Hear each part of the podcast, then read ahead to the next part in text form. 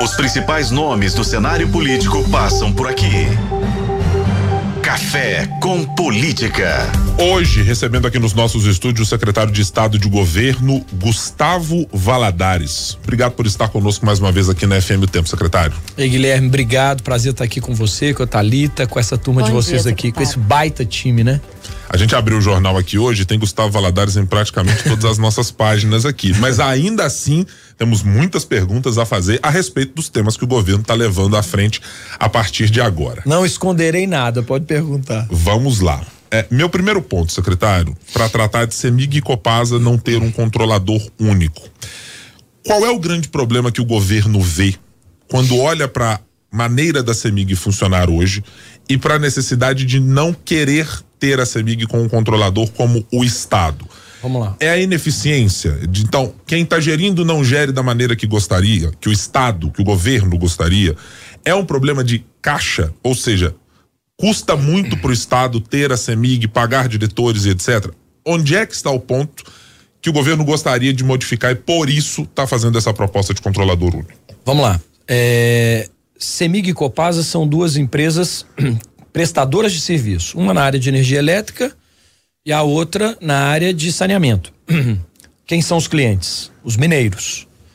Se você fizer uma pergunta hoje para qualquer mineiro, é, de qualquer canto do estado, sobre as duas empresas, eles vão falar que há espaço, há um grande espaço para se melhorar a prestação de serviço. Então, o governo entende que se tirarmos a gestão do estado, a gestão das mãos do Estado e passar para um controlador privado, nós teremos agilidade e uma melhor prestação de serviço para o cliente lá na ponta. Esse é o primeiro ponto. Então, o cliente da CEMIG vai sentir em muito pouco tempo a melhoria dos serviços, da qualidade de serviço prestado pela empresa para ele, a mesma coisa do, do cliente da Copasa.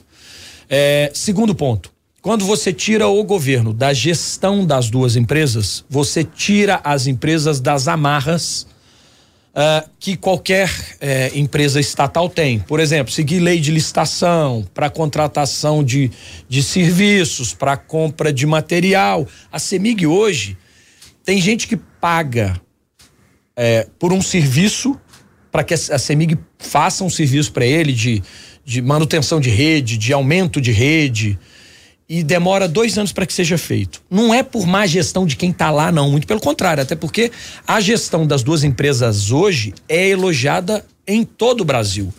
Presidente Reinaldo com a sua diretoria, presidente Guilherme com a sua diretoria, Semig e Copasa, são muito elogiados, porque são pessoas preparadas, que vêm do setor, que conhecem dos seus segmentos.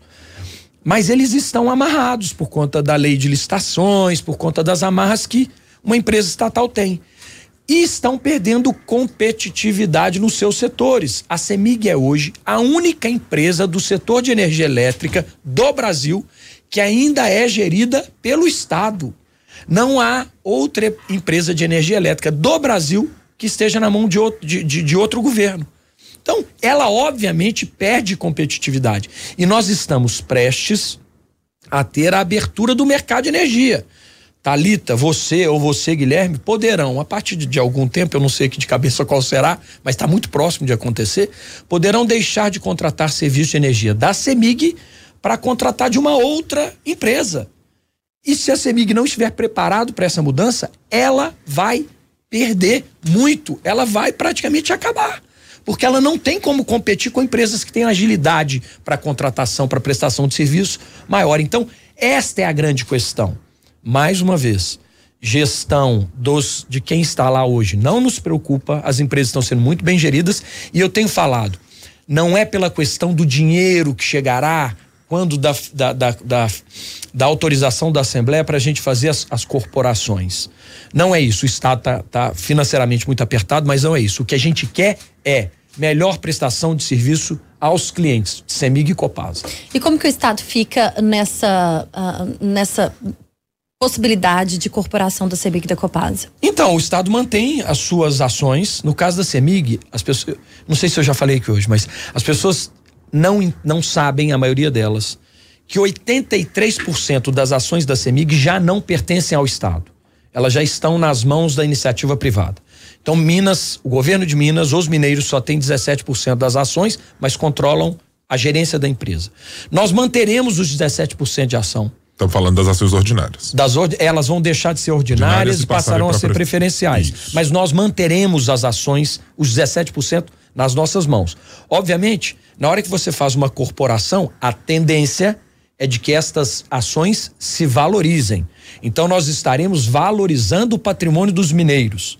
Não dilapidaremos. Mais do que isso, mesmo perdendo a gestão da empresa, o Estado manterá, será um acionista, é, vamos dizer assim, é, eu não sei o, o, termo correto, tá? O, o, presidente Reinaldo pode puxar minha orelha depois, mas é meio que um acionista que tem.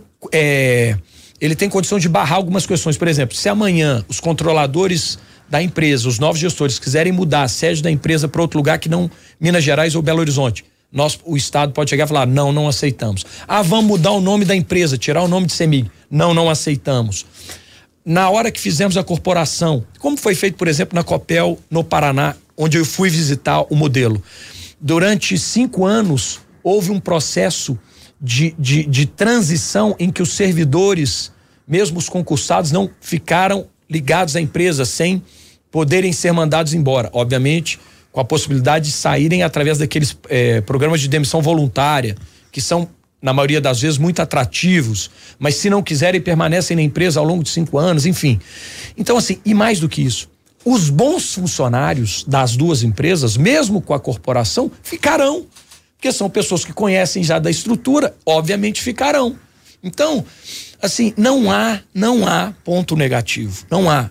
Eu estou pronto para fazer esse debate com quem quer que seja, para debater a corporação das duas empresas, porque eu tenho certeza que neste assunto nós sairemos muito melhor com a corporação do que estamos hoje. Como o governo está tratando esse essa mudança, não como uma privatização efetiva, mas como uma transformação para a corporação, ainda e por que é necessário manter a tramitação daquele projeto que trata da retirada da necessidade da PEC de referendo para Copasa, Semig e outras empresas do Estado. Pois é, é, é porque a gente tem que respeitar a Constituição Mineira e, e para o caso da corporação, é, para que a gente faça ela hoje, nós teríamos que fazer o referendo, que é algo inviável.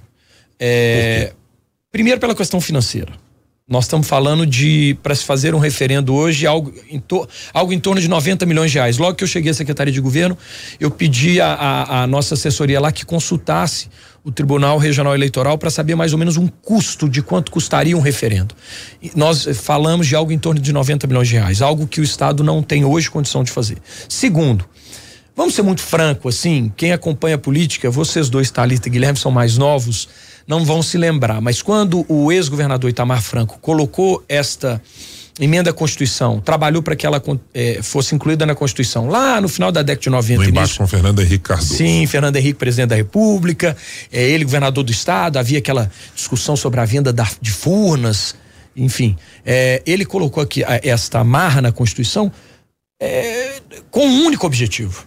Não era de consulta à população, porque ele, obviamente, não queria que se consultasse a população para isso. Ele queria inviabilizar, inviabilizar aquele tempo a venda das empresas. Agora nós já, já passaram quase 25 anos daquele tempo. Hoje o país é outro. A realidade do nosso país é outra. A realidade é, do setor energético do país é outra. A realidade do setor de saneamento hoje é outra. Vivemos agora no setor de saneamento sob as novas regras da, do, da, da da, da, da, do marco da. De saneamento. Do, do novo, do novo marco de saneamento, okay. que mudou muito as regras do setor. Na, na área da energia elétrica, tudo mudou. Nós estamos prontos e prestes a abrir o mercado para você poder contratar energia de quem quiser. Então, a realidade de, 20, de, de 25 anos atrás para agora mudou. E nós precisamos entender isso. Né? E temos que ter coragem de discutir esse assunto. Aí as pessoas falam assim, mas é muito complicado, você vai tirar da, da, do cidadão a possibilidade dele, dele discutir esse assunto, você está querendo calar o cidadão, muito pelo contrário. Os deputados eleitos pelos mineiros estão lá discutindo agora, neste exato momento, nestes dias, um orçamento de mais de 100 bilhões de reais para o ano que vem. 100 bilhões de reais para o ano próximo de 24. E assim é feito todos os anos. A gente faz essa discussão e os cidadãos não se sentem incomodados por isso. Por quê? Porque quando da eleição eles deram aos seus representantes a procuração para que discutissem estes assuntos. E mais do que isso, para que ficassem lá e se dedicassem, se debruçassem sobre esses assuntos na Assembleia diariamente. É a mesma coisa que eu queria chegar aqui hoje no jornal, no Tempo, que tem uma baita estrutura, a melhor estrutura de comunicação das melhores do Estado, e quisesse começar a pitaco numa coisa que eu não conheço. Eu, eu, eu, venho aqui, passo com vocês aqui meia hora a cada, sei lá, seis meses, e eu sinto falta, queria ser convidado mais vezes. Olha, Será? Porque olha, tem, tem assunto aos mundos. Mas enfim, então eu queria chegar aqui conhecendo muito superficialmente o assunto e dar um pitaco. Isso, isso tem que estar tá aqui para ser gerido por quem vive o dia a dia, por quem se debruça sobre o assunto. E os deputados estão debruçados e se, se debruçarão sobre as corporações. Não há necessidade da, querer, da gente querer consultar um cidadão que está lá na ponta do estado, de lá de cá, ou até mesmo aqui em Belo Horizonte, para saber se quer que seja feita a corporação da CEMIG da Copasa. É bem provável, e isto não é defeito, porque eu até cinco, seis meses atrás não sabia o que era corporação, é bem provável que 99% dos cidadãos mineiros não saibam o que é o modelo da corporação. Secretário, já que você falou sobre insatisfação aí do cidadão, né? É, eu vou trazer aqui um assunto. Tem marcado uma manifestação para o dia 7 de novembro dos servidores públicos é, que dizem fazer essa, esse ato, né? Que querem fazer esse ato contra o congelamento de salários no plano de recuperação fiscal. O governador Romeu Zema já disse que os salários não vão ser congelados. Eu queria que o senhor falasse sobre isso. Afinal de contas, muitos servidores estão nos ouvindo agora e tem muita gente mandando exatamente uh, sobre o congelamento de salários, perguntas aqui. Acho que a gente pode responder de uma forma geral. Claro. É, inclusive a essas pessoas que estão perguntando, é, a Assembleia, a partir da semana que vem, vai se debruçar muito sobre o regime. É, eu quero, inclusive, parabenizar e agradecer ao presidente Tadeu, que tem sido um mediador espetacular nessa relação entre governo e legislativo, da maneira como tem que ser, imparcial correto.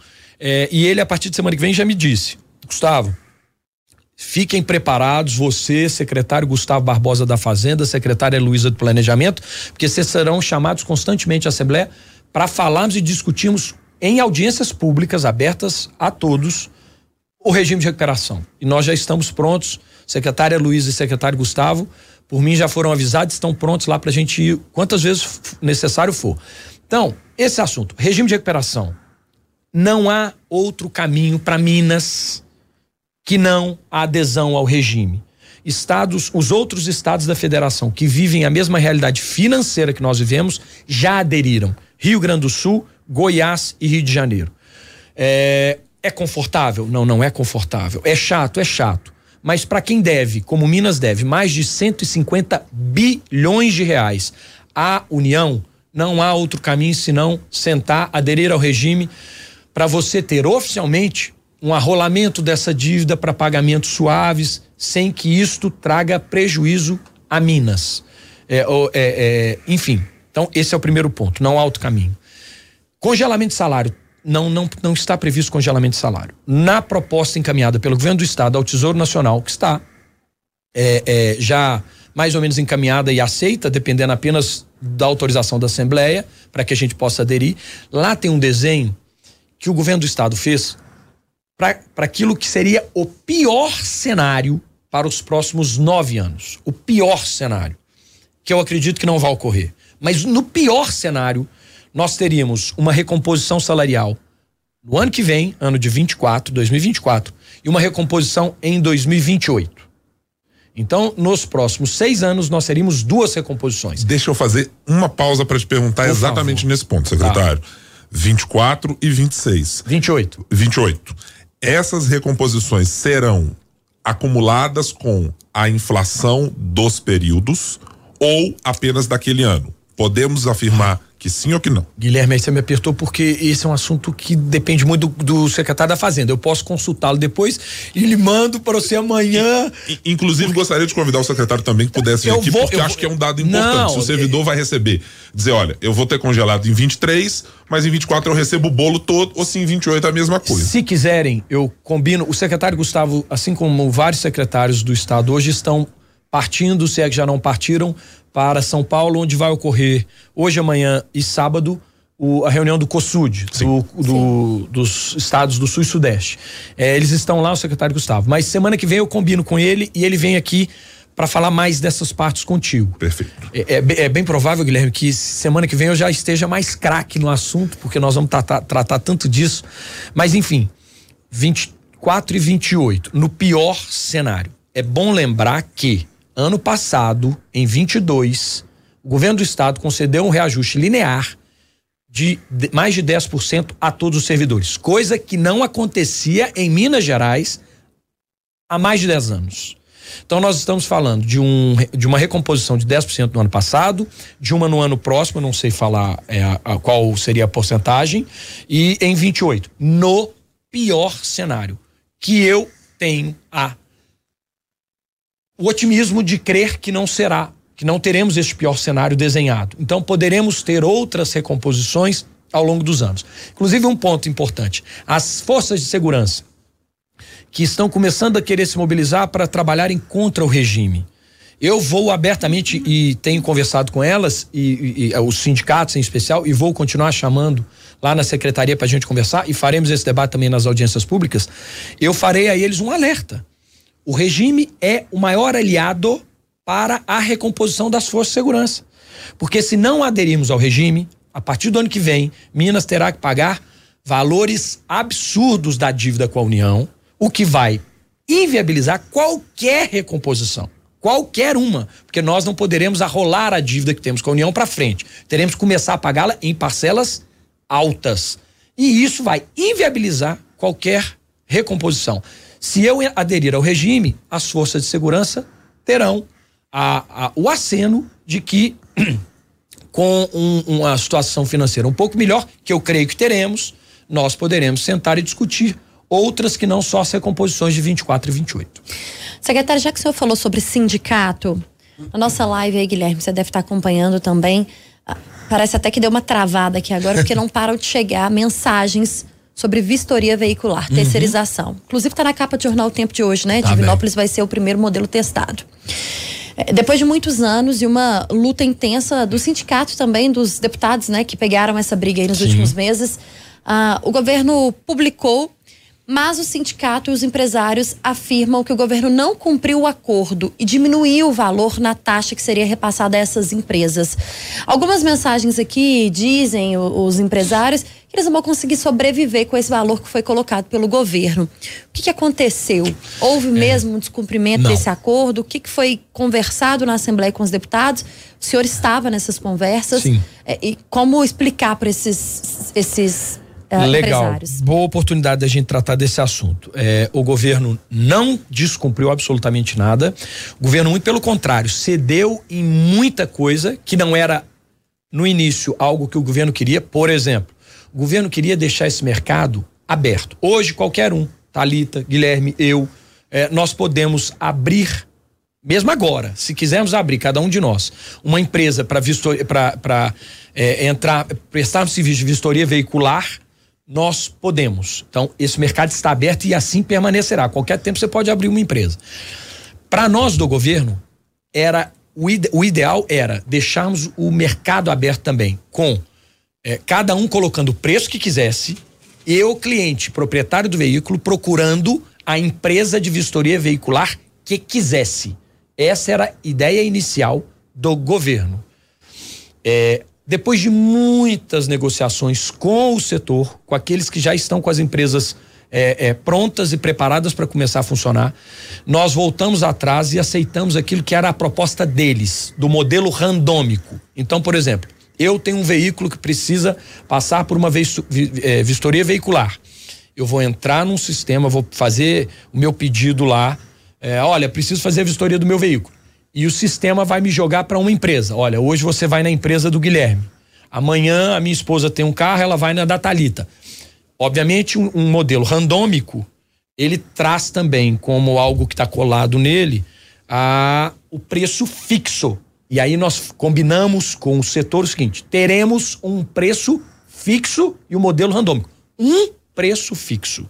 Não o preço que as empresas queriam. Até porque aí é uma parte técnica Não cabia a mim fazer esses cálculos. Eu não entendo desse assunto. Tá lá o Lucas na, secret, na, na subsecretaria é, de trânsito, que, que, é a, que é o antigo Detran, ligado à CEPLAG. O Lucas conhece muito do assunto. Ele estava debruçado sobre, sobre o, o tema e fazendo os cálculos do preço. E chegou num preço que não é o que alguns, é, ou, ou a maioria, né, gostaria que fosse. Beleza. O que eu falei, eu encontrei anteontem almoçando próxima cidade administrativa com alguns empresários do setor. Falei com eles, gente, vamos começar a trabalhar. Comecem a trabalhar. A, a, expectativa, inclusive, é da gente fazer um projeto piloto agora, nos últimos dias desse mês de outubro, em Divinópolis. É, e dando tudo certo, eu tenho certeza que dará. Pro primeira, segunda semana de novembro, isso já então abrir para todo mundo que está com as empresas. Então, a partir de. Eu acredito que até meados de novembro todo mundo vai estar tá trabalhando. Beleza? Beleza. Gente, todo mundo trabalhando. Ah, não, o preço está apertado, realmente não está dando certo, está fechando empresa, está isso, está aquilo. O Estado, o governo, será o primeiro a rever alguns pontos, e se necessário for a questão do preço, porque nós precisamos que a coisa funcione. Agora, ficarmos discutindo suposições, ah, não vai funcionar, sem a coisa estar tá andando, não faz sentido. E mais uma vez, nós não é, é, é, é descumprimos combinado. Diminuímos as obrigatoriedades do número de boxes mínimos necessários para que os empresários pudessem ter um custo menor, diminuímos a necessidade de se ter um curso anual é, é, para cada funcionário de cada empresa que custaria, se não me engano, R$ reais por funcionário de cada uma das empresas para requalificação desses funcionários. Nós tiramos essa obrigatoriedade. Nós tiramos a obrigatoriedade, estamos acolhendo agora outras obrigatoriedades realmente que são desnecessários, como a possibilidade do vistoriador não precisar ter CNH para trabalhar, realmente não faz o menor sentido. Nós vamos ceder nisso também, enfim.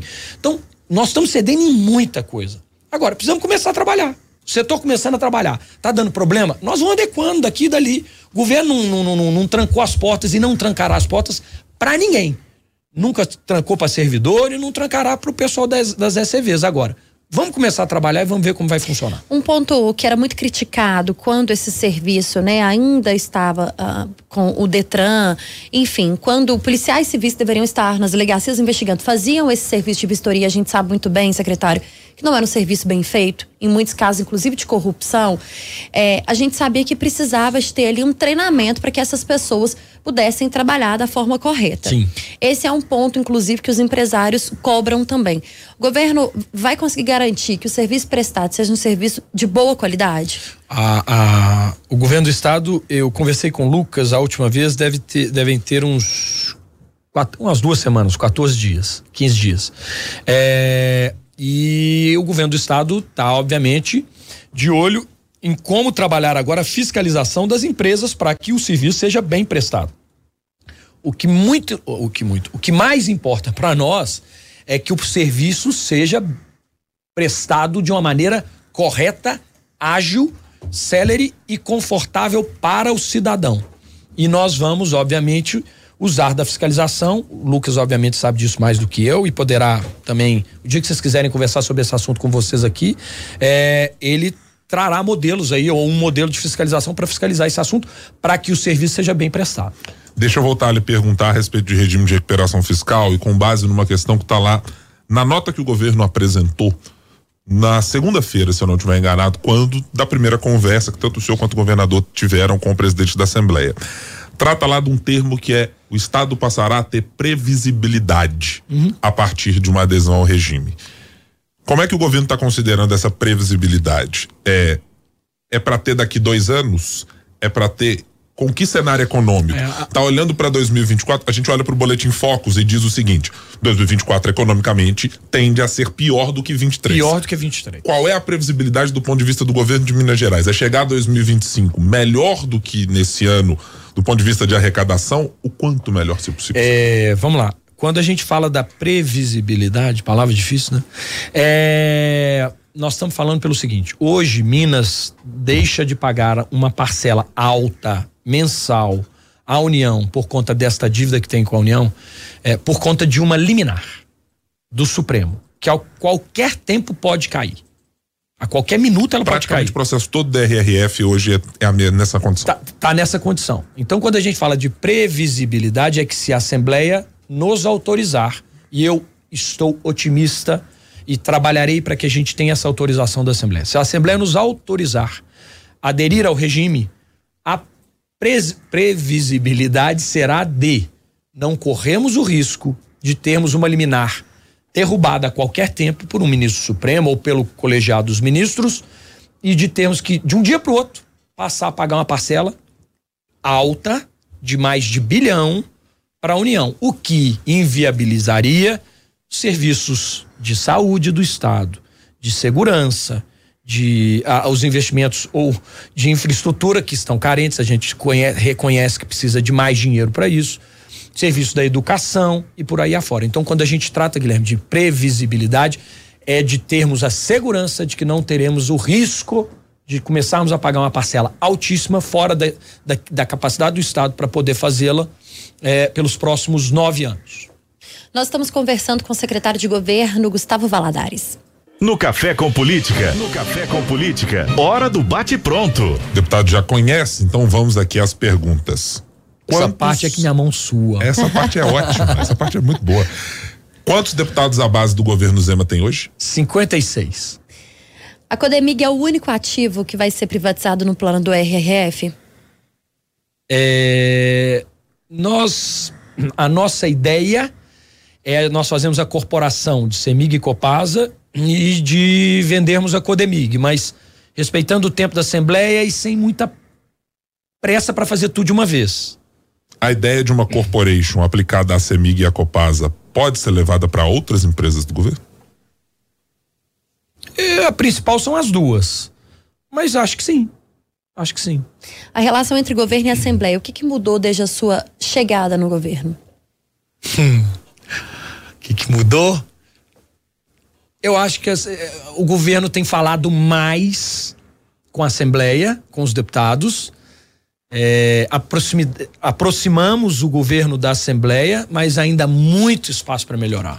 Quantas horas de sono Gustavo Valadares terá de agora até a aprovação do projeto? Eu fui no médico outro dia para arrumar um jeito de dormir, Guilherme, que eu não tava dormindo, não. Eu tava tendo umas três, quatro. Essa noite eu dormi excepcionalmente bem. Tá, é, Espero que, que- assim continue. Sabia que vinha o café com política, foi por isso. É, secretário, muito obrigado por estar aqui conosco mais uma vez. É claro que os convites estão sempre feitos para voltar, tanto o senhor, Gustavo Barbosa, Luísa Barreto. A gente está sempre aqui tentando ampliar os horizontes nessa discussão, porque ele é um debate importantíssimo para os deputados, para o governo, para o povo de Minas Gerais, é, no fim das contas. Então, estejam sempre com- automaticamente convidados é, Tá. a, a vir aqui ao Café com Eu vou primeiro agradecer Talita, Guilherme. É, sou- me sinto excepcionalmente bem aqui com você, super à vontade. É, agradecer ao tempo que tem jornalistas muito preparados que cobrem a Assembleia e o governo também. Gabriel é um exemplo disso, amigo. É, muito bem seu papel. É, eu queria deixar aqui, eu não sei se as pessoas sabem, né, Thalita? Hoje é aniversário do Guilherme, deixar um abraço aqui ao vivo pra Ixi. ele. Não Deixa- sabem. Segredo quase passado. É, né? não, dois minutos, deixar um dois abraço. minutos e meio. Em nome dos ouvintes, todos loucura, desses milhares de ouvintes, deixar um abraço pra ti, Muito obrigado, felicidade, secretário. muita saúde e paz.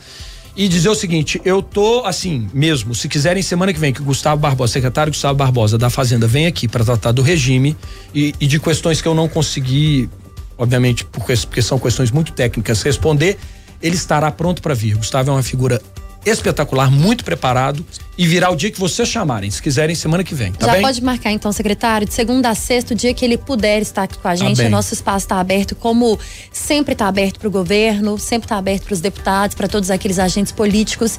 É o que a gente faz aqui todos os dias, tentando esclarecer para a população de fato os assuntos que interessem aos ouvintes e que fazem parte das nossas vidas, das vidas dos mineiros. Afinal de contas, a gente quer sempre uma política que funcione de fato para quem é cidadão. Beleza, obrigado. Um beijo pra vocês, um beijo aos ouvintes e também sempre à disposição. Obrigada, secretário. Volte sempre aqui, viu? Os principais nomes do cenário político passam por aqui. Café com Política.